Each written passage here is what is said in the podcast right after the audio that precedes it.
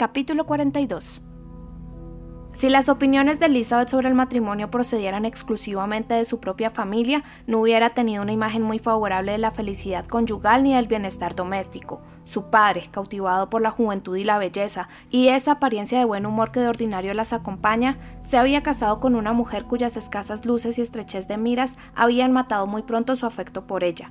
Respeto, estima y confianza desaparecieron para siempre, derrumbándose todas las ideas del señor Bennet sobre felicidad doméstica pero su carácter no le llevó a buscar alivio para la decepción provocada por su imprudencia en ninguno de los placeres que con demasiada frecuencia consuelan a quienes sufren por sus locuras o sus vicios. Al señor Bennet le gustaba el campo y los libros, y de esos gustos derivaban sus principales placeres. Con su esposa solo estaba en deuda porque la señora Bennet contribuía a divertirlo con su ignorancia y sus tonterías. No es la clase de felicidad que en general un hombre desearía de ver a su esposa, pero cuando no existe otra posibilidad de diversión, el verdadero filósofo sabe sacar provecho de lo que se le ofrece. Elizabeth, sin embargo, nunca había cerrado los ojos a los defectos del comportamiento de su padre en cuanto esposo.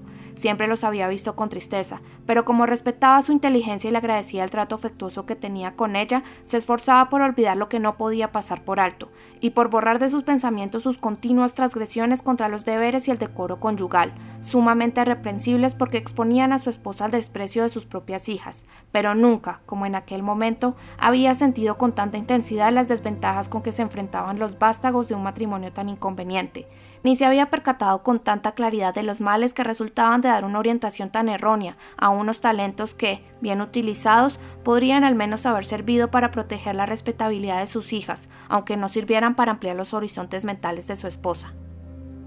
Aunque Elizabeth se alegró de la marcha de Wickham, encontró muy pocos motivos más de satisfacción en la desaparición del regimiento. Las reuniones fuera de su casa tenían menos interés que antes, y en Longbourn las constantes quejas de su madre y de su hermana por la insipidez de todo lo que les rodeaban llenaban de melancolía el círculo familiar. Y aunque cabía que Kitty recobrara con el tiempo cierto grado de sensatez, puesto que había desaparecido lo que más la perturbaba, Lidia, por su parte, propensa a mayores males por su manera de ser, confirmaría probablemente su insensatez y su gran aplomo en un lugar doblemente peligroso por estación balnearia y campamento militar. En conjunto, por consiguiente, Elizabeth descubrió algo que ya muchos habían descubierto antes, que no por desearlo con impaciencia un acontecimiento traía consigo, al producirse, toda la satisfacción esperada. Fue necesario, por tanto, elegir otro periodo para el comienzo de la verdadera felicidad, tener algún otro punto en el que pudieran concentrarse sus deseos y esperanzas, y gracias a disfrutar de nuevo de un placer anticipado, consolarse de las decepciones del presente y prepararse para otra decepción futura. El viaje a los lagos se convirtió en su mayor fuente de alegría y su mejor consuelo para todas las horas de incomodidad que el descontento de su madre y de Kitty hacían inevitable, y si pudiera haber incluido a Jane en el plan, todo habría sido perfecto. Pero es una suerte, pensaba ella, que me queda algún deseo insatisfecho, si todo estuviera asegurado, mi decepción sería inevitable, pero en este caso, al acompañarme siempre la continua fuente de pesar que es la ausencia de mi hermana, quizás sea razonable confiar en que todas mis expectativas placenteras se cumplen. Un plan que promete satisfacción en todas sus partes nunca puede tener éxito, y la decepción general solo se evita mediante la defensa de alguna pequeña irritación especial. Al marcharse, Lidia prometió escribir a su madre y a Kitty con mucha frecuencia y amplitud, pero sus cartas, después de una larga espera, siempre resultaban excesivamente cortas.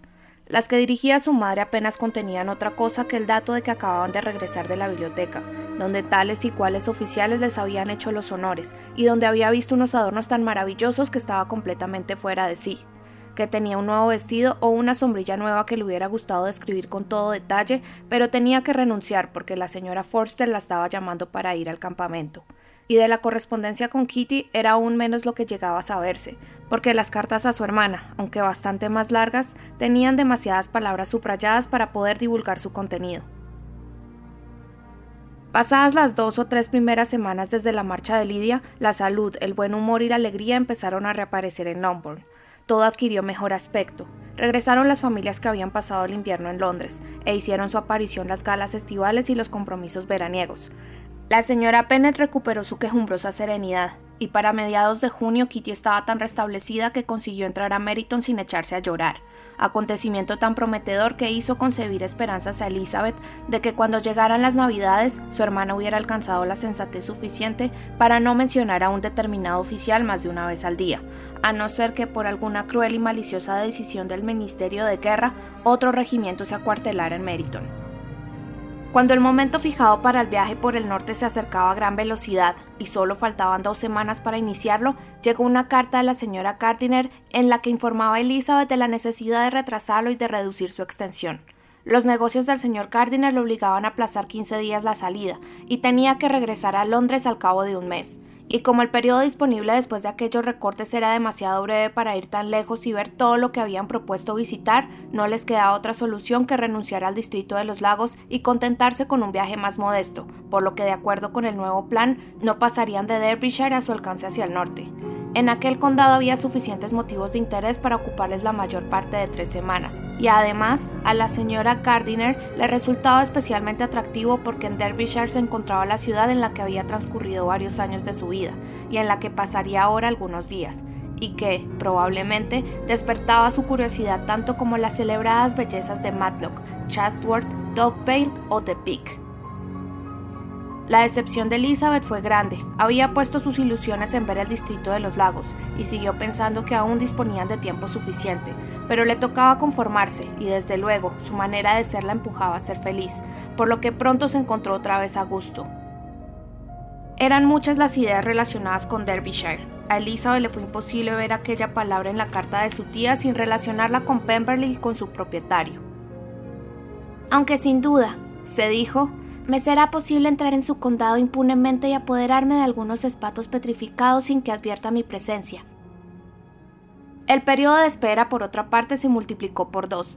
Tenían que transcurrir cuatro semanas hasta que llegaran sus tíos, pero las semanas pasaron y el señor y la señora Gardiner con sus cuatro hijos se presentaron finalmente en Longbourn. Los hijos, dos niñas de 6 y 8 años y dos muchachos más jóvenes, quedarían al cuidado de su prima Jane, que era la preferida de todos y cuya sensatez y buen carácter la hacían perfectamente adecuada para ocuparse de ellos en todos los sentidos, enseñanza, juegos y afecto. Los Gardiner solo pasaron una noche en Longbourn y partieron con Elizabeth a la mañana siguiente en busca de novedad y esparcimiento. Una de las razones para pasarlo bien estaba asegurada, y no era otra que su compatibilidad como compañeros, compatibilidad que incluía salud y estado de ánimo para soportar inconvenientes, alegría para realzar todos los placeres, y afecto e inteligencia para proporcionárselos en caso de que el mundo exterior les decepcionara. La presente obra no tiene por objeto describir Derbyshire, ni ninguno de los sitios notables que nuestros viajeros encontraron en su camino. Oxford, Blenheim, Warwick, Kenilworth, Birmingham, etc. son suficientemente conocidos. Tan solo nos ocupará una pequeña parte de Derbyshire. Después de ver las principales maravillas de la zona, Elizabeth y sus tíos encaminaron sus pasos hacia la pequeña ciudad de Lambton. La señora Gardiner había sabido recientemente que algunas de sus amistades seguían viviendo en su antiguo lugar de residencia, y a unos 8 kilómetros de Lambton, según la información que Elizabeth recibió de su tía, estaba situado Pemberley. La mansión del señor Darcy no se encontraba directamente en su camino, pero tampoco tendrían que desviarse más de dos o tres kilómetros. Al hablar la noche anterior de la ruta que seguirían, la señora Gardiner había expresado su deseo de volver a visitar Pemberley. El señor Gardiner manifestó su conformidad y ambos solicitaron la aprobación de Elizabeth. Cariño, dijo su tía, ¿no te gustaría ver un lugar del que tanto has oído hablar? Un sitio además con el que están relacionados tantos conocidos tuyos. Wickham pasó allí su juventud, recuérdalo. Elizabeth se angustió, le pareció que no debía ir a Pemberley y se sintió en la obligación de mostrarse poco inclinada a realizar aquella visita. Se confesó cansada de mansiones señoriales, después de haber visto tantas ya no encontraba placer ni en las ricas alfombras ni en los cortinajes de sartén. La señora Gardiner censuró su cortedad de miras. Si se tratara únicamente de una buena casa ricamente amueblada, dijo, Tampoco me interesaría, pero el parque y los jardines son deliciosos, contienen algunos de los mejores bosques del país. Elizabeth no dijo nada más, pero interiormente no podía estar de acuerdo. La posibilidad de encontrarse con el señor Darcy mientras visitaban sus propiedades se le ocurrió al instante. Sería espantoso. La simple idea le hizo enrojecer, y pensó en sincerarse con su tía antes que correr semejante riesgo. Pero también se le ocurrieron objeciones para aquella solución, y finalmente decidió reservarla como último recurso en el caso de que sus discretas indagaciones personales confirmasen la presencia en Pemberley de la familia Darcy.